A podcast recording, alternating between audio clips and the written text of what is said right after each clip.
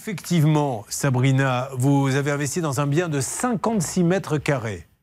Tout à fait. Vous passez par une agence et là, on dit warning, warning. Quand on vous dit, moi-même, je me suis fait avoir.